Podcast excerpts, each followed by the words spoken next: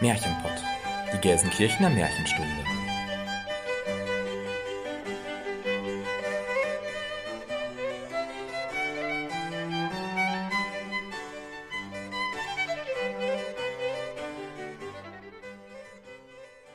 Hallo und herzlich willkommen zum Märchenpott, unserem Märchenpodcast. Wir sind Jenny Christian und Elena. Und wir nehmen euch mit in die weite Welt der Märchen. In die Welt von Es war einmal und wenn sie nicht gestorben sind. In die Welt von schönen Prinzessinnen und bösen Hexen, von guten Feen, mutigen Abenteurern und verwunschenen Königreichen. In die Welt von Schneewittchen, Dornröschen und Hänsel und Gretel. Aber auch in eine unbekannte Welt, in der euch Figuren und Erzählungen begegnen werden, die ihr noch nicht so gut kennt. Wir unterteilen unsere Folgen in Märchenstunde und Märchenkunde – in der Märchenstunde sprechen wir euch ein Hörspiel ein, in der darauffolgenden Märchenkunde-Folge tauschen wir uns dann darüber aus und analysieren und diskutieren Aspekte zu einem bestimmten Oberthema. Dabei sagen wir auch unsere Meinung, die natürlich keinen Anspruch auf Allgemeingültigkeit hat. Vielmehr geht es uns darum zu zeigen, wie zeitlos, aktuell und vielschichtig Märchen sind und warum wir uns ein bisschen Märchenzauber im Alltag bewahren sollten. Und damit beginnen wir mit unserer Folge 43 Magie im Märchen.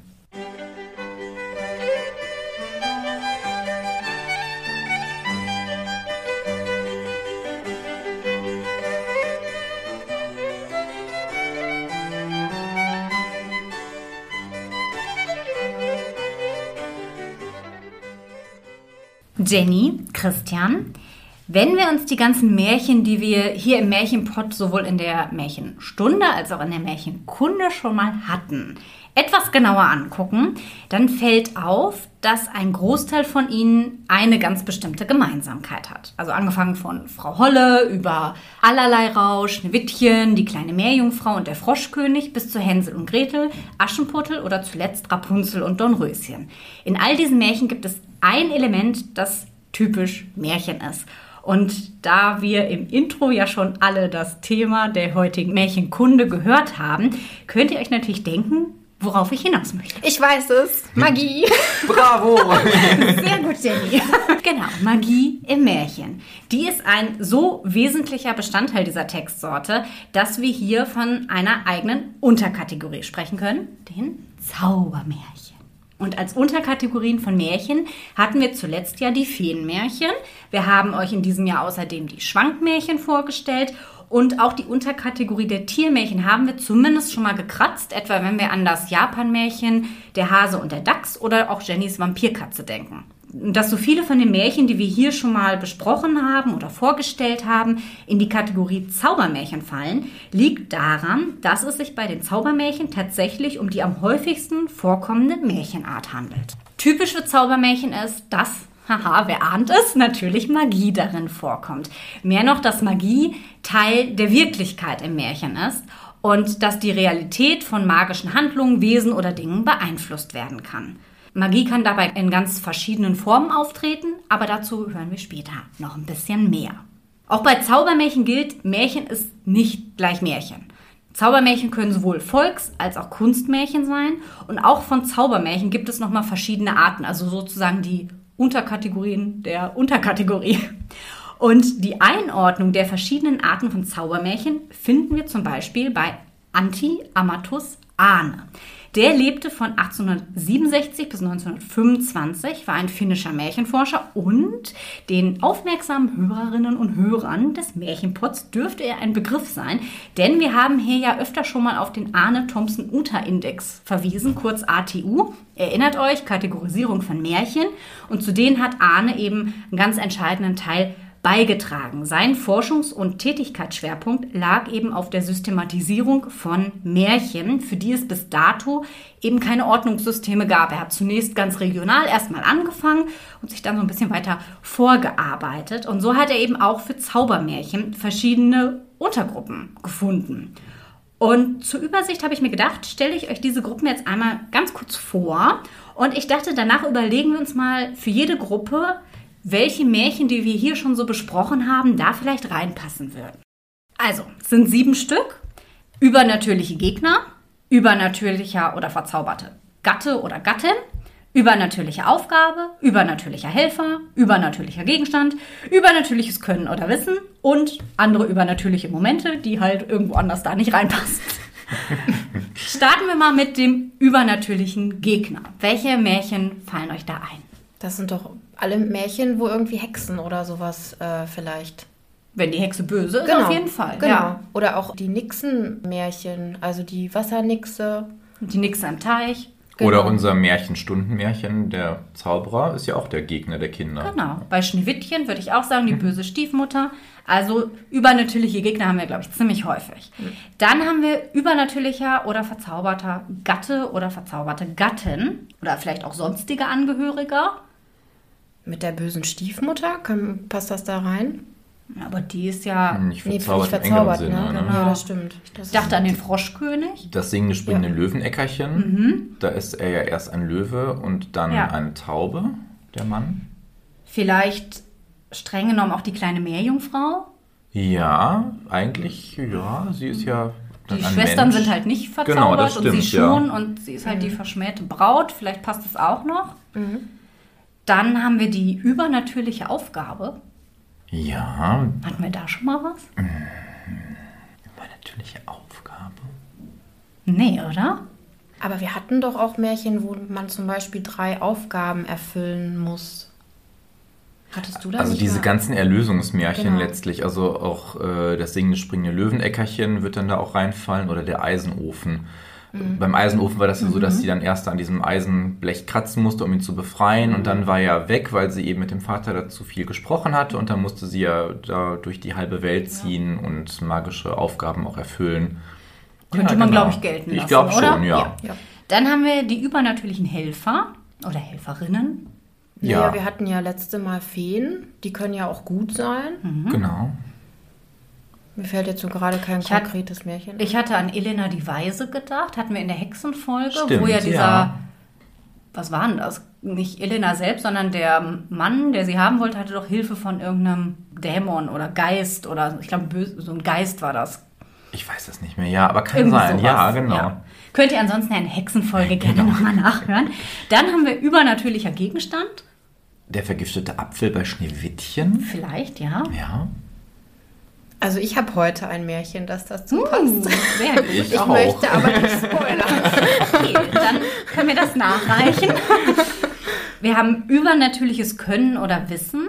Da hatte ich jetzt auch an Elena die Weise gedacht. Genau, ja. Im Zauberbüchlein. Ja, eigentlich hatte die Hexe auch, ne? Also Ja. so ein, so ein Lebkuchen bzw. Brothaus ist ja auch, da braucht man auch Special Skills Ja. für, sag ich mal. Böse Stiefmutter ja auch. Oder auch Frau Holle. Ja, Auf genau, richtig. Mhm. Ja. Und dann haben wir noch andere übernatürliche Momente. Haben wir immer. Haben wir immer, packen wir einfach alle rein, die wir sonst nicht zugeordnet haben.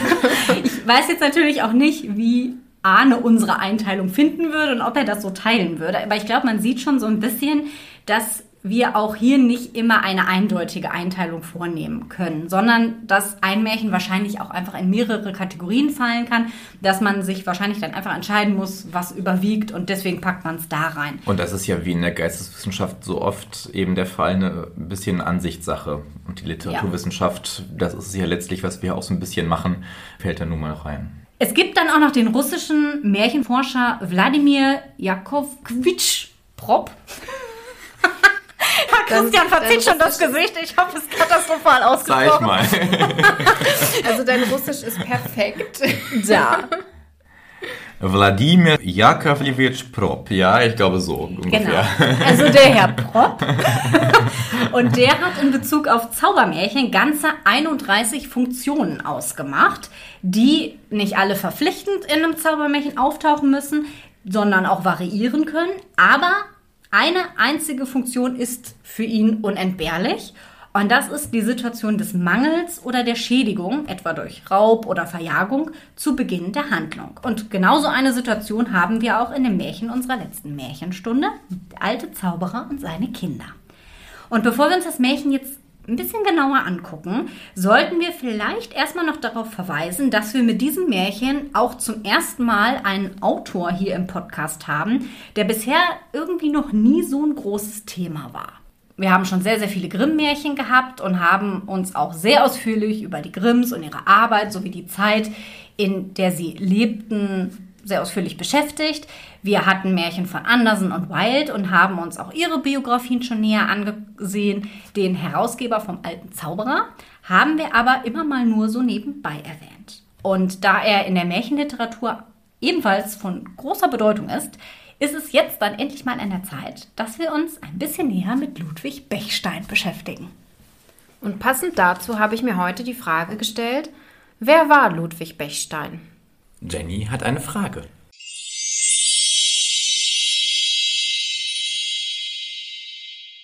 Ja, Ludwig Bechstein ist am 24. November 1801 in Weimar geboren. Als deutscher Schriftsteller, Bibliothekar, Archivar und Apotheker ist er aber vor allem für die Herausgabe der Sammlung deutscher Volksmärchen bekannt. Erschienen sind das Deutsche Märchenbuch und das Neue Deutsche Märchenbuch. Er wurde als unehelicher Sohn von Johanna Carolina Dorothea Bechstein und eines französischen Immigranten geboren 1810 wurde er dann von seinem Onkel adoptiert und trug seitdem den Namen Bechstein. Er konnte dann durch seinen Onkel das Gymnasium in Meiningen besuchen und machte eine Lehre als Apotheker. Schon 1823 legte er als C. Bechstein die thüringischen Volksmärchen vor. Er war noch bis 1826 als Apothekergehilfe in Meiningen in Beschäftigung, jedoch war ihm diese Tätigkeit nicht genug und er begann dann 1829 in Leipzig sein Studium der Philosophie, Geschichte und Literatur. 1831 wurde Bechstein dann zum herzoglichen Kabinettsbibliothekar in Meiningen und 1833 zum Leiter der herzoglichen öffentlichen Bibliothek. Die Erzählungen und Romane, die Bechstein so schrieb, sind heute kaum noch bekannt. Geblieben sind aber seine Märchensammlungen, unter anderem veröffentlicht unter dem Namen Deutsches Märchenbuch 1845. Dabei nahm er Veränderungen an den überlieferten Geschichten vor, um pädagogischen Einfluss zu nehmen.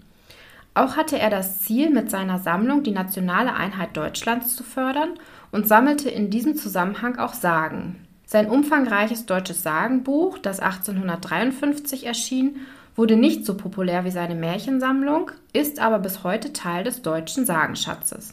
Ludwig Bechstein ist dann am 14. Mai 1860 in Meiningen gestorben. Für mich steht Bechstein auch immer so ein bisschen im Schatten der Grimms. Also ich habe, bevor wir hier mit dem Podcast auch angefangen haben, hättest du irgendwie gesagt, ja, Ludwig Bechstein. Hätte ich gesagt, ach wie, der hat auch Märchen geschrieben oder und, gesammelt. Und hättest du mich gefragt, welches Märchen ist denn von Bechstein, hätte ich gesagt, ja. äh, ja. Das liegt aber auch daran, weil Bechstein tatsächlich viele Märchen der Grimms übernommen hat, wie zum Beispiel auch Rotkäppchen und Schneewittchen. Aber wir hatten Bechstein tatsächlich schon mal so halbwegs zumindest im Podcast, nämlich im Wacholderbaum. Stimmt. Und zwar war es die hochdeutsche Fassung von ihm. Ja. Bei den Grimms ist der Wacholderbaum äh, ja in der Rungeform auf Plattdeutsch abgedruckt. Ne? Deswegen Stimmt. es ist nur in Anführungszeichen nur eine Übersetzungstätigkeit, die er da gemacht hat, aber so ganz ohne Bechstein sind wir bislang nicht ausgekommen. Okay, aber du siehst, wie wenig präsent er ja, ist, wenn genau. ich das schon einfach wieder vergessen habe. Ja. Oh oh. Aber es ist ja auch eigentlich wirklich ein Grimm-Märchen, beziehungsweise von von Runge gewesen, deswegen hat er dann eine untergeordnete Rolle gespielt. Und eigentlich sind doch die Fassungen der Grimms auch bekannter als die von Bechstein. Also selbst Genau. wenn Bechstein, sagen wir mal, an irgendwas ein bisschen was verändert hat, ist es doch irgendwie die Grimm-Fassung, die präsenter ist, oder? Genau. Das Einzige, was wirklich präsent ist, war ja in der Frau Holle-Folge dieses Gold Maria und Pech Maria, beziehungsweise Gold Marie, Genau. Pech Marie. Das ist ja von Bechstein Ja. übernommen worden. Aber ansonsten ist er so im, im Märchen-Mainstream, sag ich mal, nicht so angekommen wie die Grimms. Ja, dann werfen wir doch mal einen Blick auf das Märchen von Bechstein, der alte Zauberer und seine Kinder. Genau. Und zwar wurde, wie Jenny das gerade gesagt hat, das Märchen im deutschen Märchenbuch als Nummer 10 veröffentlicht, beziehungsweise dann 1845 als Nummer 9. Und interessanterweise, das hatten wir bislang auch noch nie, basiert das Märchen auf dem Gedicht Der Zauberer aus Deutsche Volkslieder in ihren Originalweisen von 1840 und das ist dort als Nummer 77 abgedruckt, richtig mit Noten schön, also man kann das auch singen. Herausgegeben wurde diese Sammlung von Anton Wilhelm von Sukalmaljo und Andreas Kretschmer. Der Ursprung dieses Gedichts oder dieses Liedes soll vom Niederrhein stammen und ich zitiere mal. Bitte singen.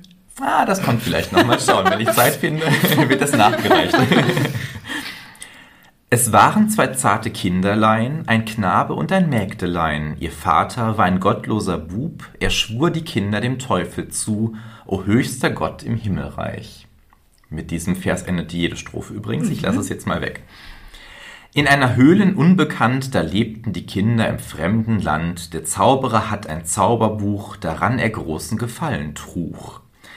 Der Knabe las im Buch gern, wenn oft der böse Zauberer fern, lernt Zauberen aus dieser Schrift, nur wie man einen Zauberer trifft. O Schwesterlein, der Böse ist aus, wir wollen nun in die Welt hinaus. Die zwei, sie eilten in lieben Tag, so viel nur einer wandern mag. Und so weiter. Cool.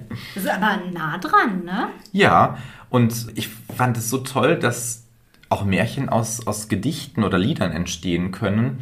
Also da hat Ludwig Bechstein auch wieder etwas aufgegriffen, wie die Grimms ja letztlich auch, aber es dann doch recht stark verändert und da wirklich sein persönliches Timbre quasi eingebracht. Das fand ich richtig toll. Ja, wenn wir uns das Ganze natürlich mal wieder ein bisschen interpretatorisch anschauen möchten, was ich ja immer ganz gerne tue, dann fällt hier natürlich auch wieder sehr stark die Gegenüberstellung von Gut und Böse auf. Wir haben hier die Unschuld der Kinder und die Boshaftigkeit oder Sünde des Zauberers. Wir haben den alten Zauberer, er wird ja explizit auch nochmal als alt bezeichnet, Kinder als jung, also auch hier wieder eine absolute Dualität. Und Kinder wirken natürlich auch besonders hilflos. Sie sind ja nicht nur entführt und weggesperrt worden, sondern sie haben mit dem Zauberer einen übernatürlichen Gegner, dem sie erstmal, so scheint es ja am Anfang, nicht wirklich was entgegenzusetzen haben. Weil was sollen Kinder gegen einen Zauberer machen? Und das Ganze wird eigentlich ja nochmal getoppt dadurch, dass sie dem Teufel geopfert werden sollen. Und der Teufel ist ja nun mal im christlichen Verständnis der ultimative Endgegner. Das hast du schön gesagt, ja. ja. ich ich habe jetzt drüber nachgedacht und dachte so, ja, du hast völlig ja, Das ist auch so. ja, mich hat die Ausgangssituation an die Wassermixe erinnert, die wir in unserer Meerjungfrauenfolge, ich glaube Folge 13 war es, hatten. Die hat ja ebenfalls Kinder entführt ähm, wir wussten irgendwie nicht so wirklich, warum und was sie mit denen machen wollte, zumal sie auch zur Kirche gegangen ist. Wir erinnern uns, das war ein bisschen skurril. Das Mädchen sollte den verwirrten Lachs schwimmen. genau. Running Gag für immer. Also wenn ihr den noch nicht kennt, hört gerne rein. Die Kinder schaffen es aber letztlich ja, sie zu überlisten. Und genau das tun ja auch die Kinder in alten Zauberer. Und wir haben hier auch die uns bekannte Dreiteilung. Erst verwandeln sie sich in Fisch und Teich. Teich, Teich. danke. Dann in Altar und oder Altarbild Bild und Kapelle, Kapelle mhm. und dann am Schluss in Körnchen und Tenne. Und da haben wir ja irgendwie auch so eine Steigerung wieder drin. Bei den ersten beiden Verwandlungen ist es eher so, dass man sagt, nein, die wollen dem Zauberer halt entfliehen. Und beim dritten Mal wenden sie sich dann ja gegen ihn. Lustigerweise ist es ja ganz ähnlich wie beim Fundevogel, den ich euch ja in der Todesfolge vorgestellt habe mhm. im letzten November. Da ist es ja lustigerweise der Teich mit der Ente, wo dann äh, ja. äh, die Sanne drin ertrinkt. Das Stimmt. ist dann das Ende. Ne? Also Stimmt. eigentlich genau umgekehrt. Hier steht es ja. ja am Anfang. Ja. Also die Motive kommen irgendwie immer wieder. Ja. Ne? ja. Wir können aus dem Märchen zunächst natürlich erstmal einen pädagogischen Aspekt rausziehen. Und zwar, das Leben stellt uns eben manchmal vor Herausforderungen, die unmöglich zu bewältigen scheinen, die aber doch irgendwie lösbar sind, auch wenn man wie eben die Kinder, im ersten Moment glaubt, dass sie es eben nicht sind. Zum Zweiten liegt der ganzen Geschichte natürlich auch wieder so ein gewisser Gedanke von Gerechtigkeit zugrunde, nämlich dass das Gute am Ende über das Böse siegen wird, egal wie stark und übermächtig das Böse auch erscheint. Hier ja dann letztlich auch mit dem Teufel im Hintergrund und der Bedrohung. Ja, und zum Dritten, Stichwort Teufel, spielt hier auch so ein bisschen der christliche und religiöse Aspekt rein, denn wie gesagt, dem Teufel kann man irgendwie doch entkommen, wenn man ein frommer, guter Mensch ist. Generell haben wir einige christliche Elemente in diesem Märchen. Den eben genannten Teufel, mit dem der Zauberer einen Pakt eingegangen ist, was eigentlich so eine Todsünde ist. Wir haben die Kapelle und das Altarbild, in das sich die Kinder verwandeln, um auch christlichen Schutz zu erhalten vor der teuflischen Macht des Zauberers. Wir haben das Feuer, mit dem der Zauberer die Kirche niederbrennen will. Und wenn wir es jetzt ganz religiös denken, kann man da natürlich an Höllenfeuer und Hu denken. Wir haben auch den schwarzen Hahn, der ja auch eine Anspielung auf den Teufel ist. Und ja, bevor ich jetzt noch weitergehe, übergebe ich an Jenny, weil das spielt, glaube ich, alles schon auch so ein bisschen mit der Form von Magie, die wir im alten Zauberer finden, rein. Wobei ich das interessant finde mit den christlichen Motiven, weil an sich ist ja Magie schon auch, kann auch schon was sehr Heidnisches sein. Ne? Also da finde ich, sieht Ja. man auch schon irgendwie einen, einen Kontrast. Mich hat das Ende total an Krabbert erinnert von Ottfried Preußler. Das ist ja so eine sorbische Volkssage, die er da bearbeitet hat. Da lehnt sich ja auch Krabbert gegen den Meister auf. Und in einem Traum gelingt es ihm dann auch, sich so zu verwandeln, dass er als Fuchs dann dem Hahn das Genick durchbeißt. Ja, ich finde halt, ich will jetzt dir nichts vorwegnehmen, Jenny. Nee, sag ruhig. Aber ich finde, im Endeffekt wendet sich ja die Magie gegen den Zauberer selbst, weil die Magie, die der Genau. Junge gelernt hat, ist ja die Schwarzkunst, heißt es ja im Märchen auch. Genau. Also er, er zieht ja die Magie aus dem Buch und wendet sie gegen den Zauberer. Also quasi besiegt er den Zauberer mit den eigenen Waffen. Das ist bei Krabbert ja auch so. Der Judo, der kann ja dann lesen, was keiner ihm zutraut. Und beim Putzen liest er immer im Korrektor, diesem Höllenzwang, in diesem dicken Buch, das angekettet ist. Und am Ende äh, schaufelt sich der Meister dann sein eigenes Grab auch damit, ja. Mhm. Was ich nur lustig fand, ich habe nämlich auch direkt an die Wassernixe denken müssen, weil der Zauberer ist ja schon auch ein bisschen dümmlich, weil der macht ja eigentlich, also der zaubert ja nicht wirklich. Im Prinzip holt der immer Sachen, Ja. die er dann braucht, um die Kinder zu fangen und rennt dann wieder zu Hause. Das hat ja die Wassernixe genauso gemacht, wo, wo man dachte, ja, warum? Die kann Ja. doch auch einfach zaubern. Hat er ja auch nicht gemacht. Im Endeffekt zaubert er ja dann nur zum Schluss, als er sich da in den Hahn verwandelt. Und ja, das geht ja dann nicht gut aus, genau. Also im Prinzip ist es ja so, die Magie liegt ja in dem Zauberbuch, das der Zauberer hat. Und dort sind ja eine Vielzahl von Sprüche und Zauberformel drin. Und der Junge ähm, liest ja oft und aufmerksam darin und lernt halt dadurch auch diese Zaubersprüche. Mit dem Zauberbuch kann er, also der Zauberer, die Menschen aufspüren. Er hat aber auch so einen Zauberstab, der einmal kurz erwähnt wird, mit Ja, dem Zaubergärte, er ja. genau Mhm. Zaubergärte, mit dem er Menschen aufspüren kann und dadurch dann auch weiß, wo die Kinder sind. Ja, und im Endeffekt, ich bezeichne es jetzt einfach mal als Verwandlungszauber, finde ich, ist das immer so, was passiert mit den Sprüchen, weil der Junge verwandelt halt die Schwester und sich selber, ja, wie auch Elena schon sagte, erst in einen Teich und einen Fisch, dann in eine Kapelle und ein Altarbild und zum Schluss in eine Tenne, also einen Dreschplatz und seine Schwester in Körnlein. Ganz zum Schluss hat man dann quasi so einen finalen Showdown, wo dann der Zauberer sich selbst in einen schwarzen Hahn verwandelt, also das erste Mal selber Magie anwendet und der Bruder sich dann in einen Fuchs verwandelt und er dann den Zauberer daraufhin dann auch tötet. Letztlich ist es doch so wie ein standesgemäßes Zauberduell wie bei der, der Hexe und der Zauberer, ne? Ja, stimmt. Von Disney. Also im Endeffekt befindet sich ja die eigentliche Magie in dem Buch. Und wie du auch sagtest, Elena, der Junge schlägt den Zauberer mit seinen eigenen Waffen, indem er halt aufmerksam die Sprüche gelesen hatte und dadurch im Prinzip mächtiger ist als der Zauberer. Wobei ich muss sagen, also für einen Zauberer ist der schon echt lame. Ja, voll. Also ich finde auch dadurch, dass ja ein Kind in der Lage ist, die Zaubersprüche zu erlernen, also es relativiert ja auch voll die Macht des Zaubers. Da fragt man sich ja, ja, okay, wenn das halt jeder kann, dann ist das ja irgendwie, also dann ist auch der Titel Zauberer ja irgendwie völlig Unsinn. Ja, und er zaubert halt auch einfach nicht. Ja. Da habe ich mir gedacht, wie blöd ist das denn? Er rennt einfach immer nach Hause. Ja. Aber das, das untermauert einmal mehr das schwache Bild, das Männer im Märchen abgeben. Ne? Ja, voll. Selbst im Magischen. Ja, voll. Das stimmt. Ja. Also ich finde generell, man kann halt sagen, wir haben hier sowohl, wenn wir an die Kategorien vom Anfang denken, wir haben übernatürliche Gegenstände mit natürlich diesem mächtigen Zauberbuch und wir haben diese Zaubergärte, wobei die ja nur so am Rand erwähnt wird, da erfahren wir irgendwie ja sonst nichts drüber. Und wir haben schon auch den übernatürlichen Gegner mit dem Zauberer, der eigentlich ja, wie gesagt, mit, durch den Pakt mit dem Teufel müsste man denken, boah, der ist halt mit voll den krassen Superkräften ausgestattet. Ja, und er rennt halt schreiend nach Hause und ärgert sich. Also ist halt so ein cholerischer Nichtsnutzer irgendwie.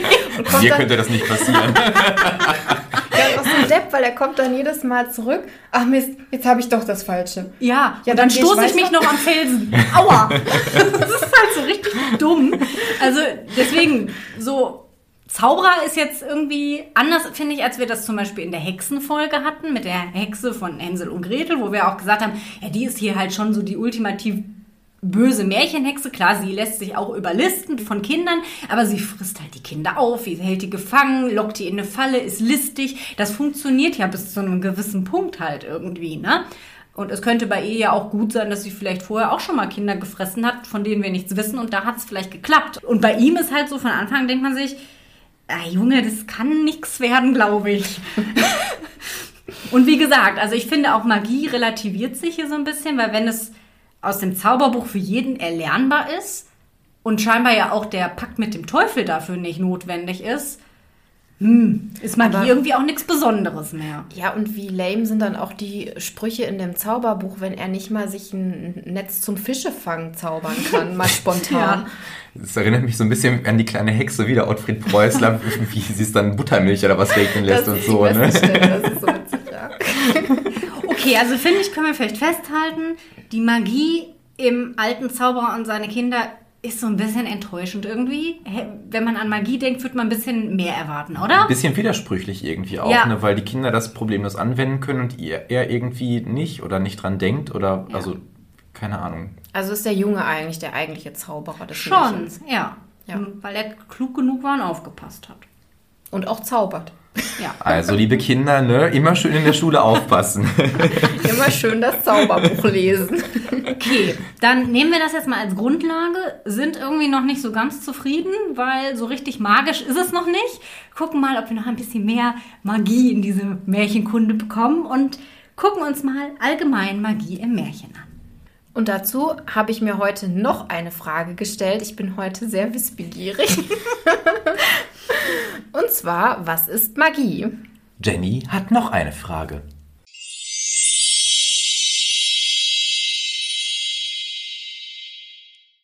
Magie oder auch Zauberei versucht durch mehr oder weniger ritualisierte Handlungen übernatürliche Wirkung zu erzielen. Das Wort Magie geht über den lateinischen Begriff Magia und altgriechisch Mageia oder Magos. Christian nickt, Jenny spricht alles richtig aus. Gott sei Dank, ich habe ein bisschen gezittert. Und letztendlich auf den altpersischen Begriff Muk oder Mok zurück. Dies war eine Bezeichnung für die Tätigkeit eines persischen Priesters und oder Traumdeuters. Im Gegensatz zu religiösen Handlungen, die ebenfalls magische Handlungen ausüben können, wie zum Beispiel Heilungswunder oder Transsub Transsubstantiation. Schwieriges Als Wort. für Ex-Katholikin eine- es eigentlich besser ich aussprechen gerade können. sagen, ist ein schwieriges Wort für eine Religionswissenschaftlerin. Besteht der Anspruch bei der Magie auf den Besitz eines besonderen, nicht allgemein zugänglichen Wissen? Kann man ja so ein bisschen auf den Zauberer münzen, weil im Prinzip das Zauberbuch ja dieses Wissen beinhaltet. Oder es muss nicht immer nur ein Gegenstand sein, es können natürlich auch befähigte Personen sein, die diese Magie ausüben, wie zum Beispiel Magier oder Zauberer. Eine klare Trennung zwischen Magie und Religion wurde noch im 19. Jahrhundert versucht, um das Heidnische der Magie von der Religion abzugrenzen. Das war ja so ein bisschen das, was ich vorhin meinte, dass Magie ja eigentlich im Gegensatz zum Christentum, finde ich, ist, ist da in, dem, in den Zauberer schon auch ein, ein sehr großer Gegensatz dann. Heute sieht man Magie und Religion aber eher fließend, weil das Ergebnis von beiden ist ja im Prinzip dasselbe, man erschafft irgendwas Magisches. Das magische Wissen wird durch die magische Literatur weitergegeben, also wie gesagt Zauberbücher oder sonstiges, wo halt dieses Wissen drin aufgeschrieben ist, die bis in das Altertum zurückreicht. Es gibt aber auch mündliche Überlieferungen, die spielen in der Magie auch eine wichtige Rolle. Na, so wird zum Beispiel auch Wissen über Pflanzen und sonstige Dinge immer weitergegeben. Ja, und wenn wir uns nochmal an unsere Folge 23, die Hexenfolge, erinnern, da haben wir auch schon mal das Thema Magie so ein bisschen gekratzt, dann bezogen eben auf die Hexen, an die Unterscheidung weiße und schwarze Magie zum Beispiel denken, ne, wo man sich eben auch abgrenzen wollte, was ist gute Magie, was ist schlechte Magie. Und wo wir einfach ja auch die Grundlage haben, dass magische Praktiken im Volksglauben oder im Alltag total verwurzelt waren. Und das, wie du sagst, das geht eben sehr, sehr weit zurück. Das war etwas Selbstverständliches, bis es dann von der Kirche den Stempel geht nicht aufgedrückt bekommen hat. Genau, oder auch in der Feenfolge in der letzten war es ja auch so, dass im Prinzip diese Hexen oder Feen dann halt die sind, die dieses Wissen haben und dann eben dadurch heilen können oder magische Handlungen durchführen können. Was ist denn für euch so typisch Magie? Was sind so eure ersten Assoziationen? Also schon Verwandlung und Zauberstab und so ein Zauberer mit Spitzhut Voll, und ne? Umhang. Ja. Oder eben auch die Hexen natürlich, Ja. ne, mit Besen und dergleichen, mit magischen Tieren. Ich bin da immer so bei Charmed. Ja. Book of Spells. Genau, da, ich, da musste ich oft dran denken. Also ich habe so beim dem Wort Magie äh, tatsächlich immer auch so einen Zauberer vor mir. Und die Hexen, das kommt irgendwie alles später, ich Das weiß ist Hexerei auch eher. Ja, ne? Magie das und Hexerei ist irgendwie nicht das gleiche In in, meinem Kopf, Kopf. auch ja. nicht. Nee, also es ist, obwohl es da halt nicht wirklich eine Abgrenzung gibt. Aber wir haben ja in der Hexenfolge auch damals über unsere wunschmagischen Fähigkeiten gesprochen. Ich hatte ja zum Beispiel auch gesagt, dass ich gerne Telekinese können würde. Das ist jetzt sowas, das würde ich so im ersten Moment gar nicht mit Magie assoziieren, weil ich da wirklich so an den Zauberer in seiner weiten Robe denke, wie du sagst, mit Spitzhut, da sind so Sterne drauf. Und er hat seinen Zauberstab und dann hat er einen Bart und dann kommen da so Sprühfunken aus seinem Zauberstab. Also so richtig klischee-mäßig, ne? Aber auch Zaubersprüche. Dass, Genau. Dass man dann schon auch einen Zauberspruch aufsagen muss, um Ja. diese Magie dann auszuüben. Ja. Ja, dann wollen wir uns mit diesem Wissen, was wir jetzt erworben haben, doch mal ein paar anderen Märchen zuwenden. Und äh, nach alter, altbekannter, etablierter Manier hat sich jeder und jede von uns heute ein Märchen ausgesucht. Und ich mache wieder mal den Anfang. Das mache ich in den letzten Folgen irgendwie ziemlich oft. Aber das ist nicht, weil ich mich immer vordrängeln möchte, Du bist einfach unsere Streberin. Nein, es hat tatsächlich einen Grund, denn in meinem Märchen tauchen zwei magische Wesen auf, die wir gerade erst besprochen haben. Es handelt sich bei meinem Märchen um ein Kunstmärchen von Hans Christian Andersen. Es stammt aus dem Jahr 1838 und es trägt den Titel Die Galoschen des Glücks. Wir befinden uns in einem Hause in Kopenhagen, nicht weit vom Neumarkt, wo die feine Gesellschaft über das Mittelalter debattiert.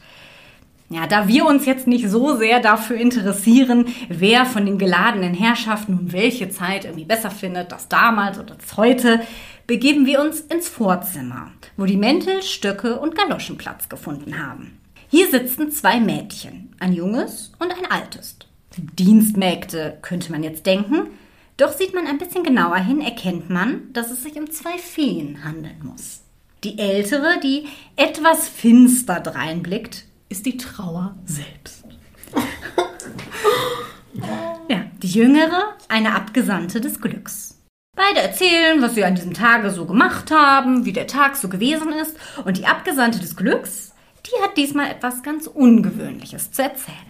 Heute ist mein Geburtstag und deshalb sind mir ein paar Galoschen anvertraut. Diese haben die Eigenschaft, dass ein jeder, der sie anzieht, augenblicklich an die Stelle und Zeit versetzt wird, wo er am liebsten sein will.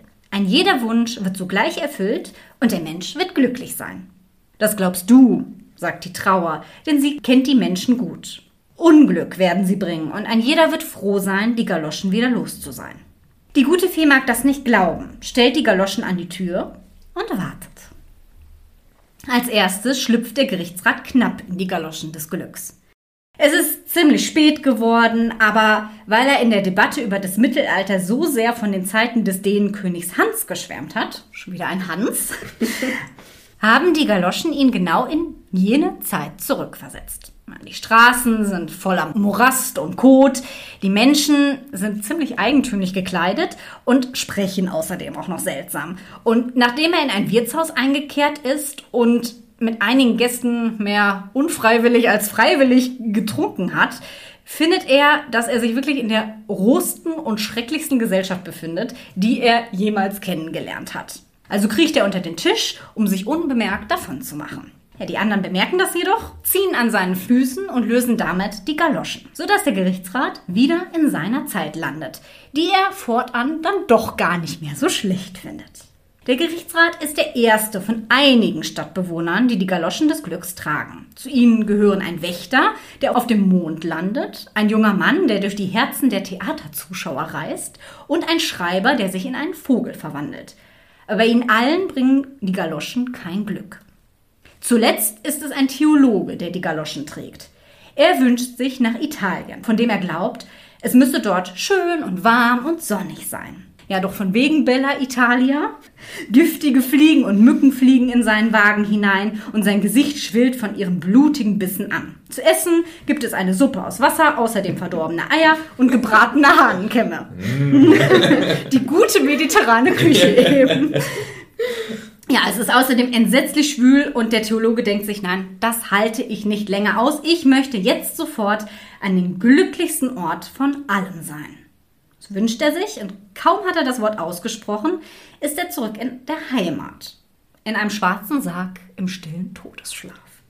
Sein Wunsch, sein Wunsch hat sich erfüllt, denn der Körper ruht nun und der Geist reist.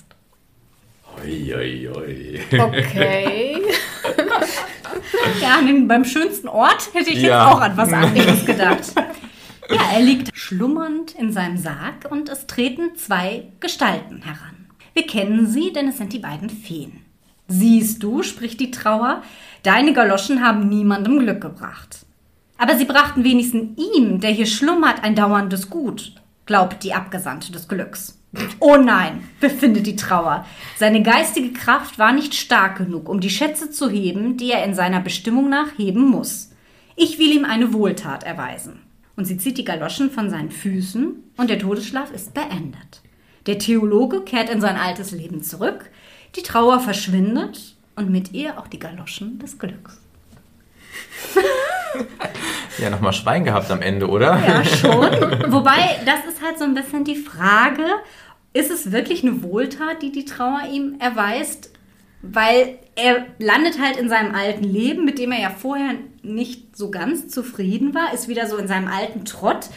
Und ich habe mich gefragt, ob es halt wirklich einen Lerneffekt gibt. Naja, also vielleicht kann er dann doch die schönen Aspekte und Facetten seines vorherigen Lebens dann doch sehen und auch wertschätzen.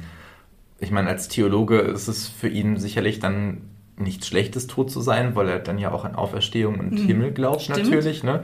Und dann ewige Freude, was ich mir übrigens sehr anstrengend vorstelle, aber das Ja. am Rande. Aber ja, vielleicht, dass es dann doch so ein, so ein Therapeutikum auch war, ne? dass er gesehen hat, auch so schlimm war es vielleicht doch nicht so wie am Anfang eben der Mann, der da im Mittelalter gelandet war und sagte, ja, nee, aktuell ist vielleicht doch nicht so schlecht. Also was ich an der Stelle nochmal sagen muss, ich habe das Märchen jetzt in meinen eigenen Worten nacherzählt und ich habe es deutlich gekürzt. Ne? Also Hans Christian Andersen, die Kenner hier unter uns wissen das und Kennerinnen. Es ist ein Kunstmärchen, es ist entsprechend lang und es gliedert sich auch in verschiedene Abschnitte. Also jeder der genannten Personen, der Wächter, der Schreiber, der Theologe, der Gerichtsrat, sie alle bekommen einen eigenen Abschnitt, in dem sie eben mit den Galoschen irgendwie was anstellen und eben feststellen, die bringen nicht so wirklich Glück. Und was ich ganz interessant dabei fand, ist, dass es sich bei den Galoschen des Glücks zwar um einen magischen Gegenstand handelt, dass aber außer den Feen erstmal niemand um ihre Zauberkraft weiß. Also vielleicht noch mal zur Erklärung, Galoschen sind halt so Überschuhe, die man zum Schutz über die eigentlichen Schuhe anzieht. Und da früher die Straßen ja sehr, sehr schmutzig waren, hat man das eben getragen. Und die Wünsche, die die Figuren in dem Märchen äußern, die entstehen immer so aus der Situation heraus. Also ich hatte nie so wirklich den Punkt, wo ich dachte, ach, jetzt haben sie verstanden, dass das die Galoschen sind, die sie dahin bringen oder dass das die Galoschen sind, mit denen sie ihre Situation ändern können. Es gibt da einen, ich glaube, das ist der Wächter, der bleibt irgendwie auch stecken und dann steckt der da halt erstmal drin und Andersen schreibt dann auch, ja, er hat halt nicht verstanden, dass er sich aus der Situation mit einem Wunsch hätte befreien können. Das heißt, es handelt sich um einen magischen Gegenstand, der nicht aktiv eingesetzt wird, sondern recht wahllos, recht belanglos und so belanglos sind halt auch die Wünsche, die die Menschen haben. Also die entstehen immer impulsiv aus einer Unzufriedenheit heraus. Ich musste so ein bisschen an der Arme und der Reiche denken, an die Wünsche Ja. des Reichen, ne? wo er dann das Pferd getötet hat und die Frau auf den Sattel Ja. gewünscht hat und dann am Ende ja runterwünschen musste. Genau, das Märchen hatten wir übrigens Anfang des Jahres in unserer Arm und Reich Folge. Und es ist ja auch schon so ein bisschen so, dass man sich als Leser denkt, boah, ihr habt hier so Galoschen, die euch, wer weiß, was ermöglichen würden, aber ihr habt halt so leichtfertige Wünsche, weil ihr gar nicht damit umzugehen wisst oder um deren Macht nicht wisst. Aber das ist auch irgendwie etwas, finde ich, worin man so ein bisschen den menschlichen Alltag wiedererkennt. Weil ich meine, das kennt ihr wahrscheinlich auch alle. Man hat ganz oft Situationen, in denen man genervt ist, in denen man rummeckert, in denen man vielleicht traurig ist, in denen man sich einfach beschwert und dann geht einem ja so schnell was über die Lippen, so von mir, ja, ja, ich wünschte jetzt, das wäre jetzt hier vorbei. Oder ich wünschte, ich wäre jetzt da und da. Oder ich wünschte, es wäre schon so und so. Und das sind so Sachen, die sagt man halt so dahin. Wenn man aber vielleicht ernsthaft darüber nachdenken würde, würde man vielleicht feststellen, ja, das ist jetzt vielleicht nicht das, was ich wirklich haben will, weil jeder Wunsch natürlich auch Konsequenzen und auch Schattenseiten hat. Das denke ich mir so oft, also dass man mit seinen Wünschen ganz schön vorsichtig sein soll, weil wenn sie dann in Erfüllung gehen, muss das nicht immer so sein, wie man sich das vorgestellt hat. Genau, und ich finde, das zeigt das Märchen halt sehr, sehr deutlich. Aber ich hatte das Gefühl bei dem ersten, dass, so wie du das erzählt hast, dass der schon, dadurch, dass er sich in mhm. diese Zeit gewünscht hat, die er eigentlich bei dem, beim Debattieren besser fand. Ja. Dann aber da gemerkt hat, okay, es ist einfach noch schmutziger, es ist alles viel unfortschrittlicher. Ja, der ist ja auch völlig fertig, der Mann. Also Andersen beschreibt das, ich kann das auch nur empfehlen, das einmal komplett auch zu lesen. Der ist auch völlig fertig, der Mann mit der Welt. Also das desillusioniert ihn total. Und das ist halt die Frage. Auf einen Seite hat er diesen Lerneffekt, den mhm. ich jetzt zum Beispiel beim Theologen nicht weiß, ob er ihn hat. Mhm. Aber auf der anderen Seite ist ja Desillusionierung auch was nicht Schönes, weil es nimmt dir natürlich so ein bisschen Naivität, ein bisschen Träumerei und so diese Idee von, ja, ich würde gerne mal in der Zeit da reisen und da war alles vielleicht schöner. Ist vielleicht Blödsinn, aber es hat auch was Romantisches. Also Wahrheit ist halt auch nicht immer schön. Ja, aber ich dachte, es hilft ihm dann zumindest im, im Jetzt zu sagen, okay, es ist jetzt doch besser, als ich ja. dachte und ich kann jetzt vielleicht doch zufrieden sein mit den Sachen, die ich habe, weil ich weiß, es geht einfach noch viel schlimmer. Es gibt übrigens eine richtig tolle Verfilmung dieses Märchens aus den 80er Jahren. Das ist eine tschechisch-westdeutsche Co-Produktion, also kann ich auch nur empfehlen. Den magischen Gegenstand, die Galoschen haben wir jetzt erstmal abgearbeitet. Wir haben aber ja noch die beiden Feen. Damit zwei magische Wesen, die aber sehr gut zu dem Ergebnis der letzten Märchenkunde passen, finde ich. Da hatten wir ja gesagt, ja, Feen sind halt schon so was Mystisches, was die so wirklich drauf haben. Hm, das lässt sich nicht so ergründen. Und dem bleiben die Feen in diesem Märchen irgendwie treu, weil was sie so wirklich können, das weiß man nicht. Okay, wir wissen, sie verkörpern Trauer und Glück, verkörpern damit große menschliche Gefühle und Empfindungen, verkörpern auch einen Gegensatz. Ne? Die alte, vielleicht etwas lebenserfahrenere Fee steht für die Trauer, sie ist vielleicht schon desillusioniert. Die junge steht für das Glück, ist vielleicht noch ein bisschen naiver, denkt sich auch mit den Galoschen, ach ja, das wird alle glücklich machen, stellt dann aber fest, Glück funktioniert halt so einfach nicht. Und ich finde, damit verkörpern sie auch so ein bisschen die beiden Perspektiven, mit denen man eben auf diese Galoschen gucken kann. Ne? Also die Wünsche oder die Tatsache, dass sich ein Wunsch erfüllt, kann erstmal großes Glück sein und im ersten Moment würden wir alle sagen, boah, ja, das wäre schon nice. Es kann sich aber auch sehr schnell ins Unglück wandeln, wenn der Wunsch sich nicht eben, wie du sagtest, Christian, als das offenbart, was man sich vielleicht davon versprochen hat. Also letztlich Optimistin und Pessimistin und die Wahrheit liegt irgendwo dazwischen. Ja, genau, finde ich auch. Und die Trauer, die stellt ja am Anfang auch so eine gewisse Prophezeiung auf, weil sie ja eben sagt, nee, du vertu dich mal nicht, da wird hier niemand glücklich werden, weil sie eben weiß, dass Glück auch sehr schnell zum Unheil werden kann. Also wir haben ja auch so ein bisschen diese Dualität, kein Glück ohne Unglück und kein Unglück ohne Glück. Und es ist eben letztlich die Frage des Menschen, was wir daraus machen. Und so ist es eben auch mit der Magie im Märchen hier. Sie ist weder gut noch schlecht, sie funktioniert halt einfach. Und was daraus gemacht wird, das obliegt den Menschen, die mit ihr interagieren. Ja, ich finde, gerade hier sieht man total gut, dass Magie echt neutral ist. Dass es in den Händen desjenigen oder derjenigen liegt, der oder die sie anwendet, was man daraus macht. Haben wir ja eigentlich auch im Zauberer und seine Kinder, weil der Junge wendet ja auch die schwarze Magie an. Deswegen erscheint aber nicht sofort der Teufel, ja komm, machen wir einfach hier den Pakt, weil der Zauberer ist eh eine Lusche.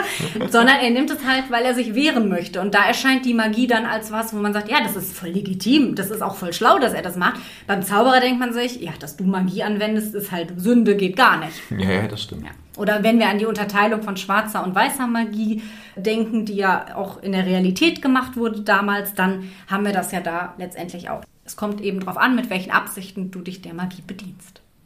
Ja, wir bleiben im nordeuropäischen mhm. Kontext. Wir gehen etwas weiter in den Norden, und zwar nach Norwegen. Oh, da will ich auch mal hin. ja. Danke, dass du mich jetzt dahin entführst.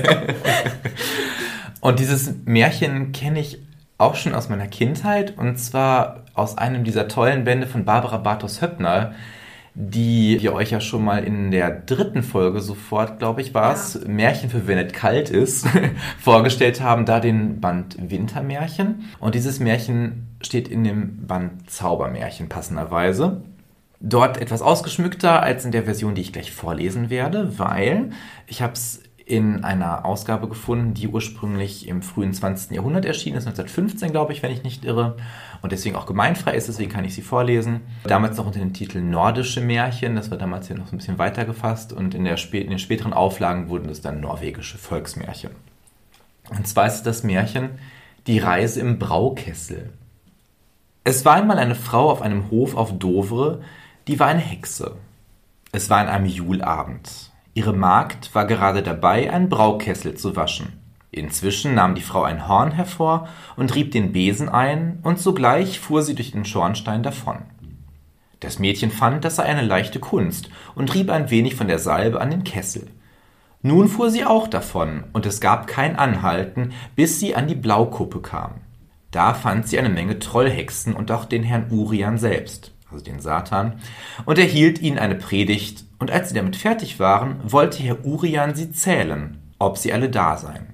Da erblickte er das Mädchen, das im Braukessel saß. Die kannte er nicht, denn sie hatte sich nicht bei ihm eingeschrieben. Und er fragte die Frau, mit der sie gekommen war, ob sie sich einschreiben wolle. Die Frau war dafür, und Herr Urian gab dem Mädchen ein Buch und hieß sie ihren Namen einschreiben. Aber sie schrieb, was die Schulkinder auf dem Lande gewöhnlich schreiben, wenn sie Federn ausprobieren. Gott ist mein Vater in Jesu Namen. Deshalb durfte sie das Buch behalten, denn der Teufel wagte nicht, es wieder zurückzunehmen. Aber nun gab es Lärm und Getöse auf dem Berge, könnt ihr euch denken. Die Hexen nahmen Peitschen und schlugen auf die Sachen, die ihre Pferde vorstellen mussten, und auf einmal fuhren sie auf und davon in die Luft hinauf. Das Mädchen war auch nicht faul, nahm auch eine Peitsche und hieb auf den Braukessel ein und flog hinter ihnen drein. Einmal kamen sie aus der Luft herunter und machten auf einem hohen Berge Halt. Unten war ein breites Tal mit einem großen Wasser. Und auf der anderen Seite war wiederum ein hoher Berg. Als die Trollhexen ausgeruht hatten, schlugen sie wieder mit den Peitschen und ritten weiter. Das Mädchen fragte sich, ob sie wohl auch hinüberkommen werde. Schließlich hieb sie auch auf den Braukessel ein und kam gut und richtig auf die andere Seite hinüber. Das war ein ganz verteufelter Sprung für einen Braukessel, sagte sie. Aber in diesem Augenblick verlor sie das Buch und fiel zur Erde und kam nicht weiter, weil sie vom Teufel gesprochen und ihn genannt hatte und doch nicht im Buche eingeschrieben war. Den Rest des Weges musste sie gehen und im Schnee warten, denn freie Fahrt hatte sie auch nicht mehr und der Weg war noch viele Meilen weit. okay, Batch. ja, ich möchte gar nicht so viel verraten. Ich werde darauf nochmal später genau eingehen. Okay. Ne, merkt euch das schon mal, was ich gerade gesagt habe. okay, gut. Und gebe weiter an Jenny. Ganz unkommentiert. Fokus, Fokus. Okay. Ja, gut. Dann mache ich weiter mit meinem Märchen. Und zwar habe ich Aladdin und die Wunderlampe. Arabische Nächte. Ja, ich wusste, es wird ein bisschen Disney-Vibe geben. Sorry. Ja, bei Aladdin und die Wunderlampe handelt es sich um ein orientalisch-chinesisches Märchen aus der Märchensammlung aus Tausend und einer Nacht. Haben wir euch ja schon mal vorgestellt. Ähnlich wie Alibaba und die 40 Räuber, das ich euch im letzten Jahr in unserer Orient-Folge 17 vorgestellt habe, geht man inzwischen auch bei Aladdin davon aus, dass es äh, vom französischen Übersetzer Antoine Galland der Geschichtensammlung im 18. Jahrhundert hinzugefügt wurde. Seine Quelle war der Geschichtenerzähler Hannah Dijab aus Aleppo. Galland veröffentlichte das Märchen 1712 im Band 9 und 10. Als kleiner Side-Fact: Aladdin kann man aus dem Arabischen übersetzen mit Adel oder Erhabenheit des Glaubens. Schön, ne? Mhm. ja, wir kennen ja alle die Geschichte von Aladdin, klar. Aber tatsächlich sind in der Originalgeschichte doch ein paar Aspekte, die ich jetzt so nicht kannte. Können wir ja gleich mal drüber sprechen. Aladdin lebt in China und ist ein kompletter Faulpelz aber er ist der ungeschliffene Diamant. Diamant, Diamant. Diamant. ja, sorry für die Disney-Vibes. Der einzige, der eine magische Öllampe aus einer Höhle holen kann, ist halt Aladdin. Ein afrikanischer Zauberer erfährt davon und sucht den Jungen und bringt ihn zur Höhle. Bevor Aladdin die Höhle betritt, bekommt er von dem Zauberer noch zum Schutz einen magischen Ring.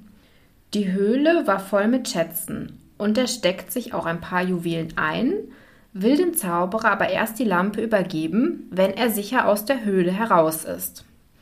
Der Zauberer wird daraufhin wütend und verschließt den unterirdischen Raum. Aladdin reibt verzweifelt an dem Ring, sodass ein mächtiger Djinn erscheint, der ihm jeden Wunsch erfüllen muss. Phänomenale kosmische Kräfte. Winzig kleiner Lebensraum. Nein, eigentlich nicht. Es ist ja noch ein anderer. Ah, Der ist ja aus dem Ring. fail. Mit Hilfe des Djinns kann Aladdin die Höhle verlassen und zu seiner Mutter zurückkehren. Als sie die Lampe reinigen will, um sie zu verkaufen, erscheint ein mächtiger Geist, der seinem Besitzer Wünsche erfüllt. Phänomenale kosmische Kräfte. Winzig kleiner Lebensraum. Jetzt aber. Jetzt aber. Jetzt passt. Di, di, di, di. Aber auch nicht drei, sondern einfach Wünsche. Das ist ja noch besser eigentlich. Also sorgt die Mutter dafür, dass Aladdin die schöne Tochter des Sultans heiraten kann und einen prächtigen Palast erhält. So wie es halt läuft dann. Ne? Bald erfährt der Zauberer von Aladdins Glück. So ein Palast ist ja jetzt auch nicht so unauffällig. genau. Ach was. Und besucht die Tochter des Sultans, die nichts von der Wunderlampe weiß. Er tauscht die vermeintlich alte Lampe gegen eine neue aus. Durch die Lampe sorgt der Zauberer dann dafür, dass Aladdins Palast mitsamt der Prinzessin nach Afrika versetzt wird. Aladdin lässt sich mit Hilfe des Djinns aus dem Ring zur Prinzessin bringen, erlangt seine Lampe dann wieder und tötet den Zauberer.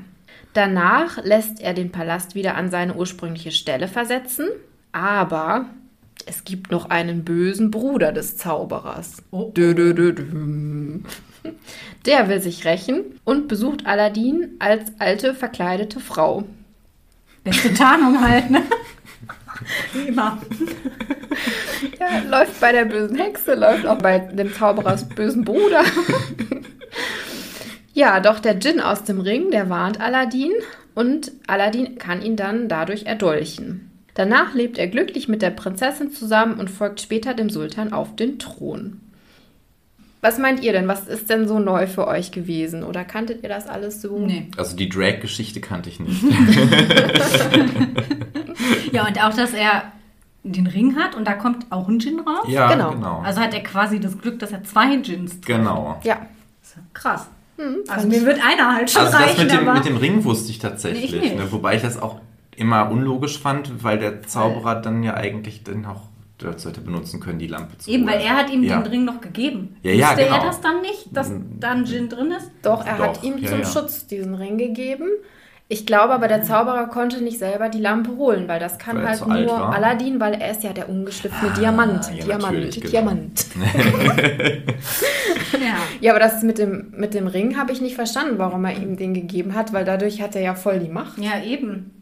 Das ist ja völliger Blödsinn. Das ist irgendwie schon ein bisschen Quatsch. aber interessant finde ich, oder willst du erstmal noch sagen? Nee, Oder- erzähl mal. Interessant finde ich, dass der Zauberer auch hier, ähnlich wie beim alten Zauberer, irgendwie auch nicht so die krassen Skills Nee. hat. Also auch hier ist er wieder darauf angewiesen, dass das jemand anders für ihn macht.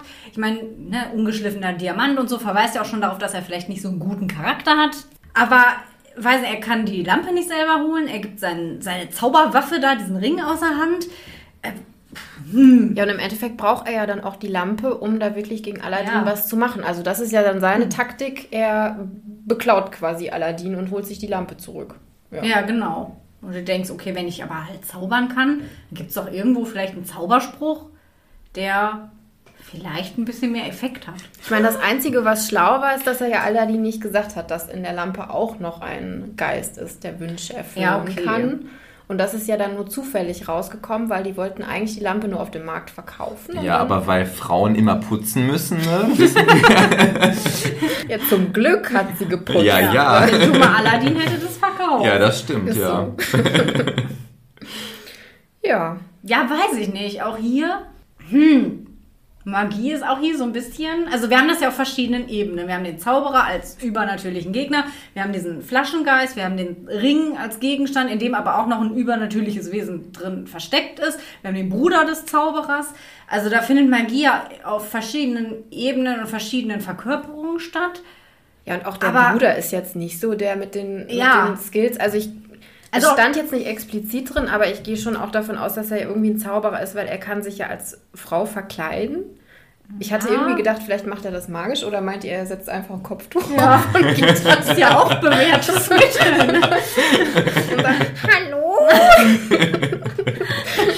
Naja, also wenn der Bruder Zauberer ist, dann gehe ich davon aus, dass der auch Zauberer Ja. ist eigentlich, ne? Ja, aber dann hat er ja auch nicht so richtig die Skills, Nee. weil im Prinzip wird er ja dann auch einfach von dem abgestochen. Oder er trägt Ende. einfach gerne Frauenkleider. Das kann auch sein. Das kann ich nicht gut. Ich finde, dann ist es auch hier wieder diese Idee von, wie verwende ich Magie und Ja. wie gehe ich damit um. Ne? Ich hätte erstmal alle verflucht. Vergiftet. ich glaube, ich wäre ein guter Zauberer. Ja, aber du würdest wenigstens auch was machen. Aber, Und ich meine, cooler ist natürlich, dass er jetzt auch keine, also es stand nicht, dass irgendwie die Wünsche eingeschränkt sind. Ja, das ist also natürlich Er kann krass, sich ja theoretisch alles wünschen und auch nicht wie viel. Das Ja. stand jetzt auch nicht. Weder Ja. bei dem Djinn aus dem Ring noch bei dem Geist aus der Lampe. Das ist halt natürlich mit diesem Wünsche einschränken, so wenn du das wie bei Disney zum Beispiel filmisch machst, ist es natürlich recht schlau, weil du damit natürlich auch Situationen ausschließt, die dann zu irgendwelchen Plotholes oder sonst was führen könnten. Ich meine, man kennt das ja mit dem Thema Zeitreisen zum Beispiel, wo man ganz oft sagt, Leute, macht nicht das Fenster mit den Zeitreisen auf, weil das führt dazu, dass du dir meistens die ganze Handlung zerschießt. Und dann natürlich so eine Begrenzung zu wählen, zu sagen, du hast nur drei Wünsche und du hast eben, da du darfst niemanden aus dem Totenreich zurückholen und was auch immer. Es ist an Bedingungen geknüpft. Ein paar gewisse Vorbehaltsklauseln. Niemand aus dem Reich der Toten zurückbringen. Wenn wir weiter zitieren, verklagt Disney uns doch. Nein, aber das, das ist schon nicht unklug. Ich meine, jetzt dadurch, wenn er natürlich so einen Djinn an seiner Seite hat, der alles erfüllen kann, dann ist er ja super mächtig. Also dann gibt es ja nichts, was das einschränkt. ja, theoretisch bräuchte er nicht mal die Lampe. Also, weil er hat ja den. Also, vielleicht ist ja der. Es stand ja noch ein mächtigerer Geist. Also, ich gehe mal davon aus, dass der aus der Lampe ist schon auch stärker als der aus dem Ring. Genau, ja. Ja. ja. Genau. ja, aber er ist doch dann recht bescheiden, wenn er alles haben kann und dann nur einen Palast und eine Frau nimmt. ich auch. Also ich finde, das ist... Das geht eigentlich. Ja. Ne? Voll okay, ja. Mir würde da auch noch mehr einfallen. Ich habe mal noch mal so allgemein zum Stoff Aladdin geguckt. Letztlich wurde ja Aladdin auch eine der beliebtesten Tausend eine Nacht Erzählungen, was ich irgendwie auch interessant finde, weil das ja gar nicht zum ursprünglichen Stoff gehört, genauso wie hier Alibaba. Ja. Also das wären auch so die ersten Erzählungen, die mir einfallen und gehören eigentlich gar nicht dazu. Das ist, um wieder Disney zu zitieren, die Ironie des Schicksals. Isma. Es gibt, wie wir jetzt schon gehört haben, zahlreiche Adaptionen von dem Stoff Aladdin, unter anderem in Dramen, Opern, Verfilmungen, alles mögliche. Kurz gesagt, 1805 war im Prinzip die erste Veröffentlichung von Adam Oehlenschläger, ein Märchenspiel, das den Stoff beinhaltete. Genau, und 1992 erschien dann der Disney-Film. Adam Oehlenschläger hat ja 1805 dieses Märchenspiel geschrieben und 1712 war die Veröffentlichung des Märchens, also das kam schon relativ kurz danach. Ja, wir das hatten ja in unserer wurde. 1000 eine Nachtfolge auch erzählt, dass dieser Orientalismus so ein Hype geworden ist und ich meine, Aladdin, wenn wir es jetzt mal so mit europäischen Augen betrachten, mit dieser Wunderlampe, diesem Geist, dieser Zauberhöhle, das hat natürlich auch sowas, was wir aus unserer Märchenkultur ja nicht so kennen. Und da kann man sich schon vorstellen, dass man sich sagt, boah, wie exotisch und dass das so eingeschlagen hat. Aber wenn man diese Lampenform sieht, denkt man sofort an Aladdin, Ja, oder? ja. Also das ist, sich verknüpft das sofort damit. Total. Ich auch, ja. ja. Ich werde auch jedes Mal dran reiben. Ja. Einfach nur um mal zu gucken, ob es Auf jeden Fall. Ich kenne so einen Geist auch nicht. Gerne auch mit Einschränkungen, das wäre okay. Aber jetzt, jetzt reibe ich auch an allen Ringen. muss, ich mal zu Hause, muss ich mal zu Hause machen. Ich habe keinen. Doch, den von meiner Oma, den Wunschring. Oh. Vielleicht. Hast du da schon dran gerieben? Muss ich mal machen. Dann Zeit. ich werde berichten. Also wenn wir dann die nächste Folge aus einem Palast aufnehmen, Ja. dann wisst ihr, oh, da hatte jemand Glück. Aber nur so ein bescheidener. ja. ach, Neuschwanstein vielleicht. ja, ich habe mich damit beschäftigt, welche Form von Magie im Märchen es so gibt und habe dann anfangs versucht, das so für mich im Kopf so mindmap-mäßig zu kategorisieren und bin da irgendwie nicht so ganz auf einen grünen Zweig gekommen. Deswegen habe ich mir gedacht, Mensch, du hast doch die Enzyklopädie des Märchens in 15 Bänden im Regal stehen. Guck da doch mal rein, du Doofkopf. Und das habe ich getan. In den Band 9, in den Spalten 9 bis 11 steht etwas dazu.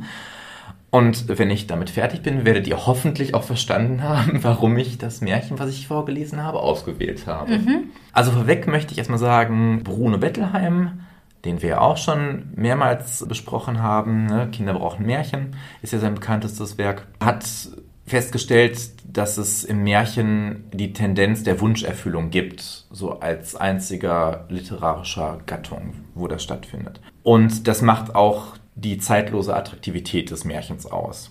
Ähnlich ist es ja auch bei der Liebe, das habe ich ja schon mal gemacht, um Drewermann heute wenigstens am Rande einmal einzubringen. Ne? Nach Eugen Drewermann ist ja das Märchen oder sind Märchen die einzige Gattung, in denen die Liebe eine Chance hat. Weil es am Ende eigentlich immer gut ausgeht und nicht wie bei Shakespeare, Romeo und Julia, Hallo, beide tot. tot und so, genau. Also es hat mit der literarischen Gattung des Märchens ganz klar zu tun. Die erste Kategorie, die mich überrascht hat, muss ich sagen, die erwähnt wurde, ist die Überwindung von Raum und Zeit als zentrales Thema der Magie im Märchen. Und deswegen habe ich dann auch ne, die Reise im Braukessel genommen. Unter anderem auch, weil das eines der wenigen Märchen ist, wo die Reise einer Hexe auf dem Besen dargestellt mhm. wird. Oder halt eben auf, in dem Braukessel als anderen, als Alternative. Ähm, aber wenn wir bei Tausend eine Nacht nochmal anknüpfen, es gibt ja dieses Märchen vom Zauberpferd, das ist ja so aus Ebenholz und Elfenbein gefertigt, so ein Flugtier, ne, was man steuern kann. Oder es gibt auch ein russisches Märchen, wo es so einen Holzadler gibt, mit dem man dann fliegen kann. Ne? Und wir müssen uns dann ja wirklich in die Zeit zurückdenken, in der man noch nicht fliegen konnte, auch nicht mit Flugzeugen oder Hubschraubern und so weiter. Ja, in meinem Märchen natürlich Besen und Braukessel. Dann gibt es aber auch noch viele andere Gerätschaften, mit denen man sich sofort bewegen kann, nicht nur fliegend. Zum Beispiel hatten wir auch heute schon in dem Eisenofen das Pflugrad, mit dem sie über diesen Schwerterberg und das Wasser kommt zu ihrem Liebsten und die drei Nadeln, mit denen sie den Glasberg überwindet. Dann gibt es ein magisches Pferd, das auch auf einen Glasberg reiten kann, in dem Grimm-Märchen Die Rabe. Also wirklich die Rabe, weil es ist ein weiblicher Rabe, ganz unbekannt eigentlich, obwohl das ganz cool ist, müssten wir auch mal behandeln. Dann in einem meiner Lieblingsmärchen aus der Kindheit, Der König vom Goldenen Berg, auch von den Grimms, gibt es einmal diesen Wunschring, den die erlöste Königstochter dem jungen Mann gibt, mit dessen Hilfe äh, er sich an jeden Ort wünschen kann und auch andere herbeiwünschen kann. Und äh, später im Märchen tauchen auch noch Stiefel auf. Wenn man die anzieht und sich an einen Ort wünscht, kommt man dorthin. Das hat mich dann auch wieder zu den sieben Meilenstiefeln gebracht. Die kennt man ja so sprichwörtlich. Ne? Mhm. Also das ist schon, wenn man mal drüber nachdenkt, dann doch mhm. viel präsenter, ohne ja. dass man das so wahrnimmt. Ne? Mir wäre aber nicht, nicht gedacht. Nee, mir wäre auch nichts dazu eingefallen. Ja, also ich war, wie gesagt, erst überrascht, als mhm. ich dann so angefangen habe, nach Beispielen zu suchen, mhm. fiel mir doch eine ganze Menge ein, tatsächlich. Klar, wie gesagt, man war damals mobilitätseingeschränkt im äh, weiteren Sinne, eben durch das Fehlen von Autos, Flugzeugen und dergleichen mehr oder Zügen, wie auch immer. Ne? Also wir müssen drüber nachdenken, als die Grimms die Märchen gesammelt haben, kam ja dann erst die Eisenbahn auf. Ne? Ich glaube 1835 war die erste Eisenbahn in Deutschland. Also fällt ja wirklich in die Lebzeiten, wo sich es gewandelt hat. Dann Magie durch Gesten oder Tätigkeiten, wo mir jetzt aber auch kein Märchen so konkret eingefallen ist, wo beschrieben wird, was da mit Handgesten gemacht wird. Oft verknüpft mit Worten, also Beschwörungsformeln und Zaubersprüchen. Was mir sofort einfiel, war aus Jorinde und Joringel, Zachiel, grüß dich Zachiel, wenn's Möndel ins Körbel scheint, bind los zu rechter mhm. Stund. Aber auch aus der Gänsemarkt, ne? Weh, weh, Windchen, im Kürtchen sein Hütchen und so weiter. Ja. Da dann mit der Tätigkeit verbunden, dass sie die Haare geöffnet und hat mhm. und dann die Haare Pflicht flechtet. Wie ist es korrekt konjugiert, Elena? Pflicht, ne? Ich weiß es nicht. das müsstest du mir mal verkassematukeln. und dann gibt es noch die, ich habe sie jetzt indirekte Magie genannt, durch HelferInnen. Zum mhm. Beispiel eben durch den Djinn oder Genie, wie auch immer. Oder auch das schwarze Männlein in das blaue Licht bei den Grimms, was der Soldat ja ruft, wenn er sich an dem blauen Licht seine Pfeife anzündet. Und nach Heckscher gibt es vier Formen von Magie in Märchen. Einmal akustische, wortmagische, optische und numinose. Also numinos ist dann quasi auch diese HelferInnen-Geschichte. Ne? Mhm. Optisch war leider nicht ausgeführt. Was soll denn damit gemeint sein? Also vielleicht, ich habe so an bösen Blick gedacht. Ah. Wobei das im europäischen, also mitteleuropäischen Volksmärchen jetzt eher nicht so die große Rolle spielt. Ne? Wortmagisch ist klar Ja. und akustisch Musik zum Beispiel. Ja. Ne? Vielleicht ist optisch auch Kleidung. ja, das könnte Also auch so sein Gibt es, tatsächlich. Mhm. Also ich hätte jetzt so Zauberumhang oder irgendwie Ja. sowas vielleicht, Ja. aber ich Ja. weiß es nicht. Oder was ist mit so mit den Zauberhaaren bei Rapunzel? Ja, zum Ja, Beispiel optisch? auch das. Ja, Weiß ich nicht. ja. Ja. Eine besondere Form ist die magische Flucht. Die hatten wir ja auch eben in unserem Märchen Stundenmärchen, der Zauberer. Und wie ich schon gesagt habe, bei Fundevogel war es ja so ähnlich. Wir hatten das aber auch vor kurzem bei Petrosinella. Ja. Ihr erinnert euch an den korsischen Bullenbeißer sicherlich. Ne? Gibt es aber auch in dem Märchen Der liebste Roland oder Die schöne Vavara. Und dann, das stand nicht in der Enzyklopädie, aber ich habe noch gedacht, was ist denn mit Weissagung? Das Ja. ist ja auch eine Art von Magie. Also Weissagungen fallen ja normalerweise nicht so vom Himmel. Da muss man ja irgendwas tun, dass Stimmt. man da einen Zugang hat. Zum Beispiel die Weissagung beim Teufel mit den drei goldenen Haaren, wo der Sohn da die Königstochter heiraten soll mit 14 Jahren, zum, als Beispiel. Oder der Fluch von der 13. Fee Genau, bei Rapunzel. Ist schon eine Menge, Ja, ist aber nicht so das, woran ich so als erstes immer gedacht hätte. Unbedingt. Ja, das stimmt. Also das ist mir auch so ergangen. Ich dachte, okay, hätte ich jetzt nicht so gemacht, aber im Nachhinein habe ich dann doch verstanden, warum es so aufgeteilt wurde tatsächlich. Und dann fällt einem auch immer mehr ein, was in diese Kategorien passt. Insgesamt kann man ja auf jeden Fall sagen, dass Magie und Zauberei sehr eng mit dem Märchen verbunden sind. Also Wunder, Magie und rational nicht erklärbare Phänomene sind auf jeden Fall eines der charakteristischsten Merkmale dieser Textsorte und eben auch ein essentieller Bestandteil, der ja auch interessanterweise im Märchen ganz selbstverständlich wahrgenommen wird. Ne? Also es ist ja völlig klar, dass da irgendwie Magie auftauchen kann. Es wird nicht groß hinterfragt von den Figuren oder als irgendwas Besonderes oder Außergewöhnliches wahrgenommen. Steht ja, die, die kann halt zaubern und da denkt sich keiner, hä, wie kann die das oder wie geht das?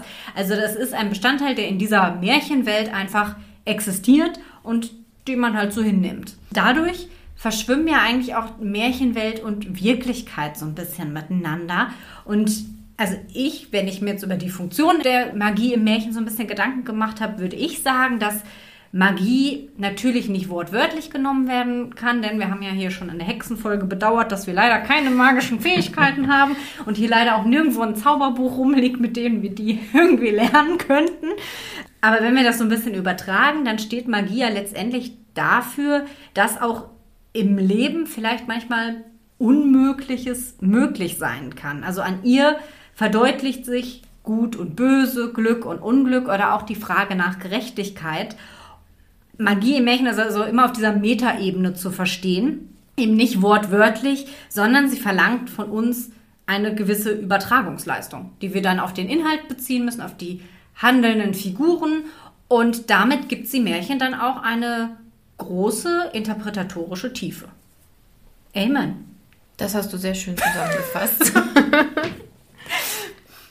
Ja, was mich gewundert hat, dass zum Beispiel hier Verwandlungen, also Tierverwandlungen auch vor allen Dingen gar nicht so explizit aufgeführt wurden, Stimmt. weil, also ich meine, Froschkönig ist ja das Paradebeispiel. Ja, und auch die Bösewichte greifen ja immer wieder darauf zurück, sich zu verwandeln. Genau. Ne? Sei es die, jetzt halt der Zauberer in den schwarzen Haaren Genau. oder die Oder auch der, der, der Königssohn eben bei äh, das singende springende Löweneckerchen, erst der Löwe und dann die Taube und so. Also das ist ja auch schon, also Tierbräutigam allgemein hatten wir auch schon mal als Subkategorie eingeführt, hier schön das Biest zum Beispiel. Das ist ja total präsent, ne? deswegen war ich überrascht, dass das in der Enzyklopädie gar nicht so detailliert aufgeführt wurde. Aber vielleicht bezieht sich das auf diese Kategorie, die du sagtest, mit den Beschwörungsformeln Mhm. und Ja, Zaubersprüchen, wahrscheinlich. weil man vielleicht davon ausgeht, wie es jetzt auch bei dem Zauberer, also bei dem alten Zauberer und seine Kinder ist, dass man einen Zauberspruch braucht, um sich in ein Tier oder in irgendwas, eine andere Gestalt zu verwandeln. Ja, aber komischerweise, diese Zaubersprüche werden dann in diesen Fällen ja gar nicht aufgeführt. Ist ja jetzt nicht wie bei Bibi Blocksberg, ene, mene, posch, du bist jetzt ein Frosch, Hex, Hex, ne? Ja, ja. Sondern das spielt ja noch in der Vorzeit, das wird ja gar nicht so geschildert. Also mit welchen Formeln und Gesten und was weiß ich, Räucherwerk und dergleichen mehr bei Vollmond, nackt im Garten oder so. Aber vielleicht ist das, weil das schon die Vorgeschichte ist jetzt. Also zum Beispiel beim Froschkönig, der ist ja mhm. schon dann ein verwandelter, mhm. Fro also ein Prinz in ja. einem Frosch verwandelt deswegen vielleicht. Wenn das jetzt Teil der Geschichte wäre, dass man sagt, es geht jetzt um, wie ist der Prinz zu dem Frosch geworden, mhm. vielleicht. Da müssen wir mal ein Prequel schreiben. Genau. das Prequel zum Frog King. Ja, aber ich finde, der Punkt ist schon, also die Magie, obwohl sie in so vielen Märchen präsent ist, ist nicht immer so detailliert ausgearbeitet. Also sie lässt schon sehr viele Fragen offen. Es gibt eben auch diese Plotholes, ne, wie beim Zauberer zum Beispiel, wo man sich fragt, wenn du zaubern kannst, warum rennst du gegen einen Stein? Und warum musst du vorher erst nach Hause laufen, rummeckern und Feuer holen? Oder man begrenzt es eben, dass man sagt, naja, magische Fähigkeiten bedeuten eben, du kannst nur Feuer hexen oder du kannst nur Wasser hexen oder so. Aber das, diese Eingrenzung wird im Märchen ja überhaupt nicht gemacht. Also was magische Fähigkeiten im Märchen wirklich bedeuten. Das wird halt jetzt anders, als wir es zum Beispiel bei Harry Potter oder sowas kennen oder bei Charmed oder was auch immer, wird das ja überhaupt nicht aufgemacht. Das ist auch wieder nur etwas, was so ein bisschen oberflächlich behandelt wird. Ja, wir können Kategorien finden, aber so ein bisschen wie die Feen als magische Wesen lässt uns die Magie so ein bisschen fragend auch manchmal da stehen. Also man darf nicht immer so nach der Logik fragen, finde ich. Ne? Ja. Nee, und du weißt ja auch gar keine Hintergründe. Also du weißt nicht, ist der Zauberer vielleicht einfach nicht gut in der Sache, die er da tut. Ja, der, auch zum Beispiel. Vielleicht ist der, ist der Bruder einfach talentiert ja. oder so.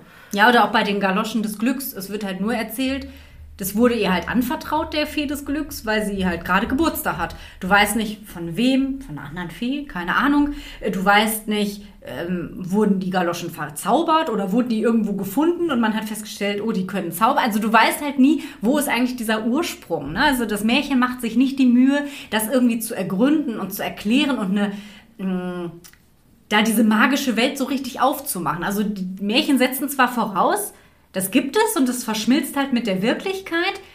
Aber weil du die Magie dann wahrscheinlich nicht wortwörtlich nehmen darfst, stößt sie die Tür halt nicht so richtig auf. Also du findest dich dann nicht in so einer kompletten Zauberwelt wieder. Ja, und was wir gelernt haben, man muss Magie benutzen können, also beherrschen können ja. auch. Ne? Und also erstens, wie man es macht und was man am Ende damit machen kann und dann auch noch gut drüber nachdenken, ob das, was am Ende dabei rauskommen soll, auch das Richtige ist. Ne? Hat da noch jemand ein gutes Schlusswort hinzuzufügen?